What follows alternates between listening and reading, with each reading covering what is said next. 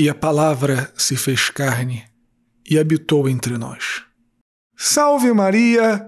Hoje é sexta-feira, dia 25 de dezembro de 2020, Natal de Nosso Senhor Jesus Cristo. Eu sou o Padre João Paulo Ruse, pároco da Paróquia Todos os Santos. Sejam mais uma vez muito bem-vindos às minhas redes sociais. E antes de nós começarmos o sermão de hoje, eu quero desejar a você e a sua família um feliz e santo Natal. E antes ainda de nós começarmos esse sermão, eu quero te pedir a caridade de dar o joinha neste sermão, de fazer um comentário, de compartilhá-lo nas tuas próprias redes sociais, também pelos aplicativos de mensagens, de curtir a página da Paróquia Todos os Santos no Facebook e no Instagram, de assinar o nosso podcast Contra Mundo, de se inscrever aqui no canal no YouTube e marcar o sininho das notificações. E por último, se você está vendo valor aqui no nosso apostolado, considere ser um doador mensal aqui da nossa paróquia Todos os Santos ou fazer uma doação quando for possível para você. Mais uma vez, muito obrigado pela sua generosidade, pelo seu engajamento. Deus te abençoe muito. De novo, um feliz e santo Natal. Deus te abençoe e salve Maria!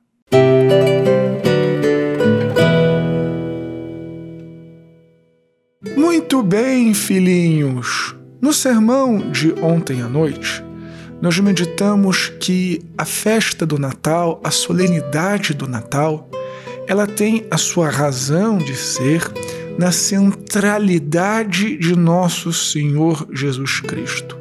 Para além de todas as outras coisas boas do Natal, para além também de alguns sentimentos negativos que talvez uma ou outra pessoa possa nutrir nesta época do ano, o que verdadeiramente importa é que Cristo, o Deus verdadeiro, a segunda pessoa da Santíssima Trindade, se fez homem, assumiu a nossa natureza humana para nos salvar.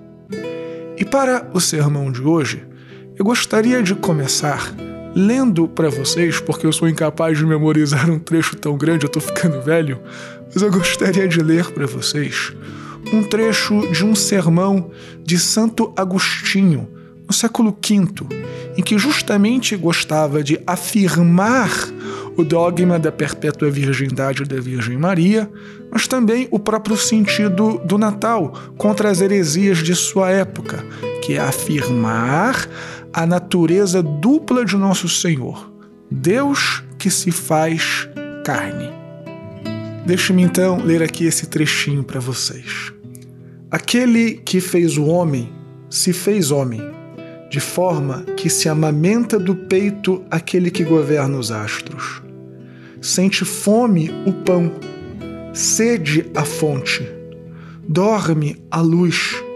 O caminho se fadiga na marcha a verdade é acusada por falsas testemunhas. O juiz de vivos e mortos é julgado por um juiz mortal. A justiça é condenada por gente injusta. A disciplina, castigada com açoites. O racemo, coroado de espinhos. O apoio suspenso de um madeiro. A fortaleza debilitada. A saúde chagada. A vida morre ainda que ele por nós sofreu tantos males, não fez mal algum. Nem nós, que por ele recebemos tantos bens, merecíamos bem nenhum. Para livrar-nos, apesar de sermos indignos, aceitou sofrer todas aquelas indignidades e outras semelhantes. Neste trecho tão bonito deste sermão de Santo Agostinho, Santo Agostinho resume de uma maneira muito profunda aquilo que na teologia nós chamamos de kenosis. Deus se esvaziou para assumir toda a fragilidade da natureza humana. Mas pense só: para nos salvar apenas, Deus poderia ter estalado os dedos Mas querendo assumir a nossa natureza humana, ele poderia ter simplesmente vindo ao mundo, como por exemplo a sua figura no Antigo Testamento Melquisedeque, aparecido para simplesmente morrer e ressuscitar e assim nos salvar. Mas Deus quis fazer muito mais do que isso. Quando ele assumiu a nossa natureza humana, ele assumiu radicalmente tudo que implica ser humano. Ele quis nascer de uma mulher, quis sofrer todas as privações de uma família pobre, quis passar por tudo que nós passamos na nossa infância: a fome, as doenças, aprender como um ser humano a, a, se comportar em sociedade, aprender os rudimentos da fé quando era criança dos seus pais quis viver a pobreza de uma família simples, de uma aldeia pacata perdida neste mundão. Quis depois viver todos os dramas próprios da adolescência, o sustento de sua família quando possivelmente o seu pai adotivo faleceu e depois, no seu ministério, na sua vida pública, quis assumir as incompreensões e as dificuldades da vida de todos os adultos, para aí então sofrer por nós na cruz e ressuscitar. E possivelmente Deus quis passar por toda esta trajetória, como eu disse anteriormente, porque é a trajetória de vida de todos nós.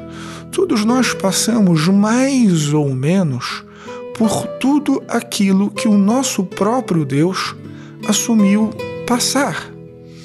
E eu insisto neste ponto porque às vezes estas coisas pequenas da vida, estas vicissitudes pelas quais todos nós passamos, bem como também as pequenas alegrias que todos nós passamos, podem parecer meio sem propósito diante da grandeza do universo, diante às vezes da grandeza da missão de outras pessoas, e principalmente agora nas redes sociais, onde tudo que se mostra é o marketing de uma vida que às vezes nem sequer existe, onde todos estão rindo, onde todo mundo está toda hora festejando ou mostrando prosperidade. E quando a gente vê todas essas coisas, a pequenez de nossa vida parece um tanto sem sentido.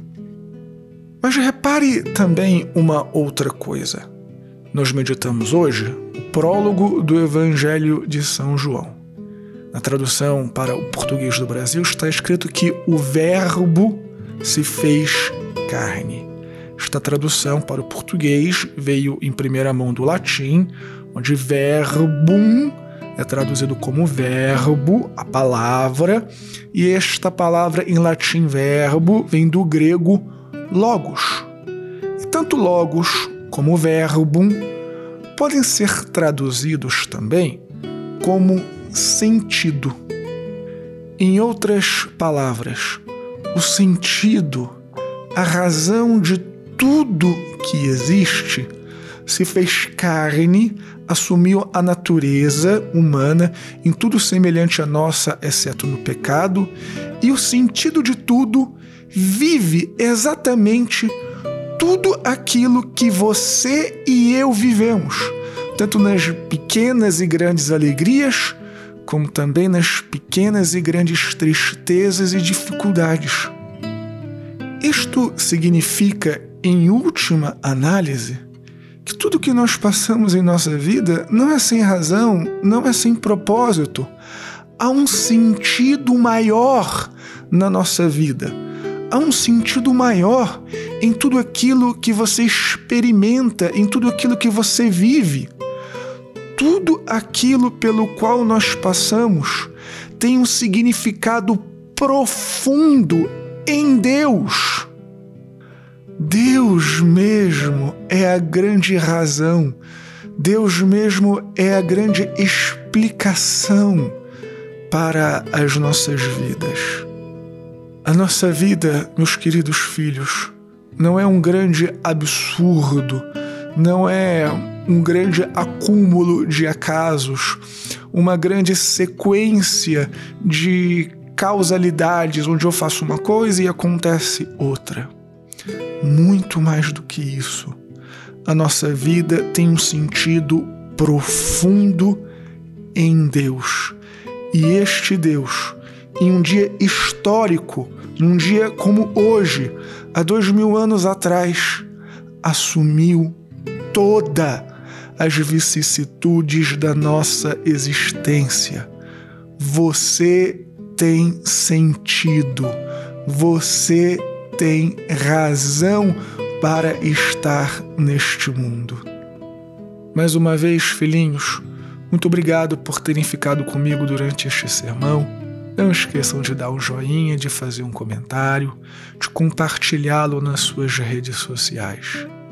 Mais uma vez eu digo um feliz e santo Natal. Deus te abençoe e salve Maria!